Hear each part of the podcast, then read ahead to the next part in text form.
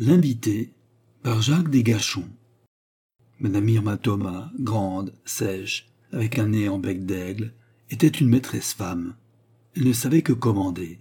Ses parents, ses amis, son mari, ses enfants avaient tour à tour filé doux. À quarante ans, elle se trouva un beau matin seule au monde. Son mari, suprême résignation, était mort. Ses enfants s'étaient joyeusement dispersés et ses domestiques, l'union donne du courage, venaient de lui offrir en bloc leur tablier. Bravo s'écria madame Irma Thomas, qui savait tourner les coups du sort à son avantage. Bravo je vais enfin pouvoir voyager. Septembre est propice à l'exode de la province vers Paris. Irma, qui n'avait guère quitté Poitiers que pour une demi-douzaine de voyages à Limoges, patrie de son époux, et deux saisons à la Palisse, songea immédiatement à s'offrir un petit séjour dans la capitale. Elle écrivit ses projets à son excellente amie Alphonsine Dutilleul, qu'elle n'avait pas vue depuis vingt ans, mais avec laquelle elle n'avait point cessé de correspondre. Elle savait qu'Alphonsine et M. Dutilleul formaient un bon ménage sans enfants, qu'ils étaient à leur aise et qu'ils seraient enchantés de l'héberger, voire de la nourrir, une semaine ou deux. La réponse se fit attendre, et l'autorité Irma commençait de froncer le sourcil quand il arriva une lettre timbrée de Suisse qui remit les choses au point. Les Dutilleul n'étaient point de gros égoïstes, comme les taxait déjà l'expéditive Madame Thomas. Nos deux tourtereaux s'étaient envolés vers les poétiques et tintinabulants ballons de l'Helvétie. Alphonsine laissait son cœur déborder de joie. Gustave rajeunit et je me sens moi-même redevenir l'Alphonsine de nos belles années d'illusions et de flammes. Son bonheur ne pouvait s'amoindrir d'aucune réserve. Et toi, chère Irma, tu veux goûter de la trépidante vie parisienne? Quelle délicate pensée tu as eue d'aller nous surprendre. N'arrête pas ton élan. Va, précède-nous. Dans huit jours, nous te rejoindrons. J'écris à Ernestine de te recevoir comme si c'était nous-mêmes qui rentrions. La chambre jaune t'attend. Mais considère aussi mon salon comme le tien, ma salle à manger comme la tienne. Ernestine t'obéira en tout. Sois heureuse sous notre toit. À bientôt. Mon cher Gustave est bien heureux à la pensée qu'il va enfin vers ta connaissance. Dès le lendemain, Madame Irma Thomas débarquait à la gare d'Austerlitz et se faisait conduire rue Turbigo chez sa bonne petite Alphonsine, dont le cœur, décidément, n'avait point changé depuis le pensionnat. Déjà, à cette époque, elle partageait ses friandises avec ses compagnes et soufflait leurs leçons aux paresseuses. Irma la pinçait jusqu'au sang. Elle ne se plaignait jamais, et les voyageuses souriaient à ses lointains souvenirs. Bonjour, Ernestine. Bonjour, madame. Madame a fait un bon voyage Madame a dit de dire à madame que tout ce que madame me dira. Oui, oui, ma fille, je sais. Dès le premier coup d'œil, madame Irma Thomas a jugé Ernestine. C'est une bonne de l'antique espèce, la bonne polie, obéissante, consciencieuse. Elle va la faire balser. Et tout de suite, madame Thomas se félicite d'avoir eu l'idée de demander l'hospitalité des Dutilleul. L'appartement est assez agréable. Derrière Saint-Nicolas-des-Champs, presque au coin de la rue Réaumur, on a, des fenêtres du salon, une vue fort étendue. En se penchant, on aperçoit d'un côté les tours de Saint-Eustache et de l'autre le monument de la République. Une bouche du métro est là, tout près, où l'on voit s'engloutir des tas de gens et d'autres en sortir qui leur ressemblent. Mais Madame Thomas n'est pas une contemplative le grouillement anonyme de Paris ne l'amuse pas longtemps. Ce qui l'intéresse par-dessus tout, c'est cette bonne qui est là derrière elle, attendant ses ordres. C'est cet appartement qui est à elle pour huit jours, et elle cherche, dans sa tête, ce qu'elle pourrait bien faire faire à Ernestine. La nuit porte conseil. Un matin, sa toilette achevée, Madame Thomas, épanouie, appelle la servante. Vous allez m'aider, ma fille, à changer ce lit de place. Quand on se réveille, on a un vilain rayon de soleil sur la figure. C'est insupportable. Après le lit, ce fut le tour du canapé, des fauteuils, de la commode. Il y avait une glace aussi qui chagrinait madame Thomas et qu'on enleva tout bonnement. Au bout d'une heure, la chambre jaune avait changé de visage. Ernestine ouvrait les yeux, mais on lui avait dit d'obéir. Elle obéissait.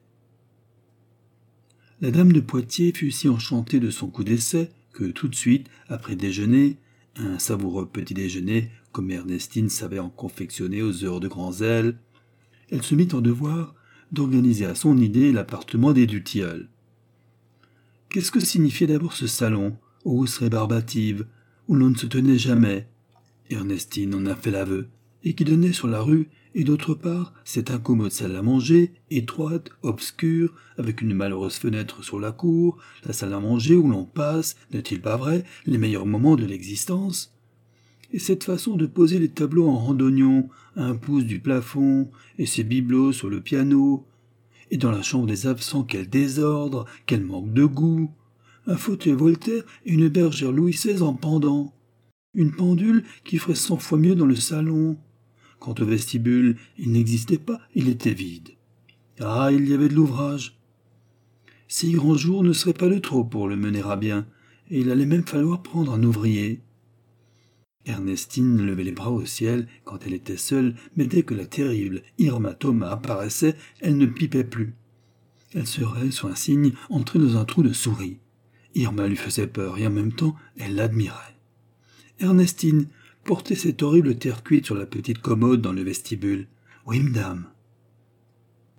Les Dutilleul arrivèrent chez eux le jour dit à sept heures.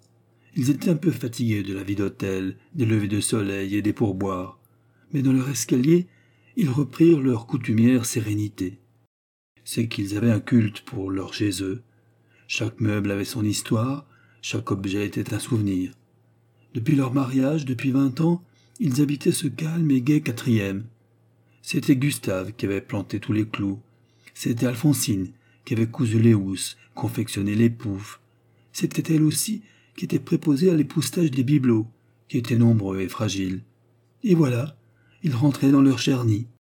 Sans doute il y avait Irma, mais les promenades dans Paris devaient l'occuper tout le jour, et puis elle serait comme un trait d'union entre leur vie en Suisse et leur vie d'heureuse et prochaine solitude.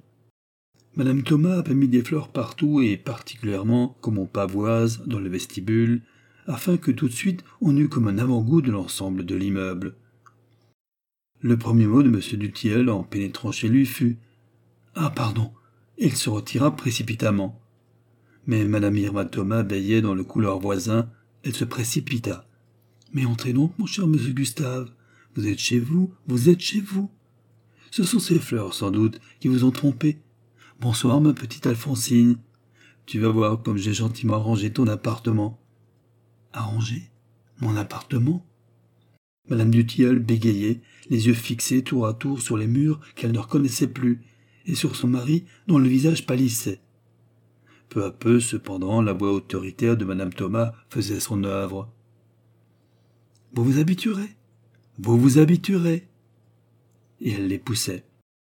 Je suis assez contente de votre chambre, mais mon chef-d'œuvre est la salle à manger. Si nous dînions, en mangeant on s'explique, on se comprend, on voit, on juge mieux. Les Dutilleul, aidés par Ernestine, devenue muette, et par Irma, prodigue de discours, de gestes et de protestations d'amitié, se mirent à table. Cette table ronde au milieu de leur ancien salon, ces chaises là-bas, là-bas, ce buffet à la place du piano. De temps à autre, ils se tâtaient le front. Non, ils ne rêvaient pas. Ils n'étaient pas devenus fous. Ils étaient bien chez eux. Et non, ils étaient chez Madame Irma Thomas. C'était elle qui les recevait à Poitiers. Cependant, ce bruit de voiture, ces autos, la presse, acheter la presse. Ils étaient à Paris. Madame Dutilleul tremblait. Monsieur Dutilleul n'avait pas faim. Ses sourcils se rejoignaient au-dessus de ses yeux au regard aigu. Tout à coup il se leva, jeta sa serviette sur la table et sortit. Madame Dutilleul le suivit, émue.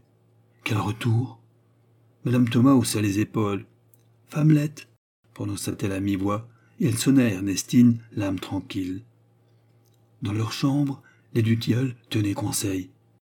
Je vais aller chercher le commissaire de police. Elle est folle, je t'assure. Et Ernestine, qui ne nous avertit de rien. Écoute, couche-toi. Demain, me coucher dans ce lit au milieu de la chambre avec ces fleurs qui empestent. Mais sapristi, quand on a des amis de cet acabit, on avertit. Tu le savais que diable, quand ton Irma était timbrée. Où a-t-elle mis mon buste? Dans le vestibule, je crois. Dans le vestibule. Écoute, va lui dire qu'elle s'en aille. Je ferai un mauvais coup. Et à la vérité, le bon, le calme M. Gustave Dutilleul était sorti de son naturel. Ses poings menaçaient la porte, ses cheveux s'ébouriffaient. Il y avait du meurtre dans l'air. Quel retour, mon Dieu, quel retour Calme-toi, mon ami, calme-toi. Je vais aller la prier de, de fiche son camp. Ce ne fut pas facile de faire comprendre à Madame Irma Thomas qu'elle avait outrepassé les droits de l'hospitalité. Elle entreprit de défendre son ouvrage, mais la pauvre Alphonsine, qui entendait les talons de son mari marteler le parquet, tint bon. Il fallut que l'intruse s'en allât faire ses malles, aidée par Ernestine terrorisée. Quand elle fut enfin partie, monsieur et madame Dutiel tombèrent dans les bras l'un de l'autre. Sauvez, mon Dieu! Ernestine ne put s'empêcher de tirer son mouchoir. Ah, quelle femme, madame! Quelle femme! C'est comme une fièvre qu'elle a. Je ferai désinfecter l'appartement, s'écria M. Dutiel, pas encore assez C'était l'invité par Jacques Desgachons.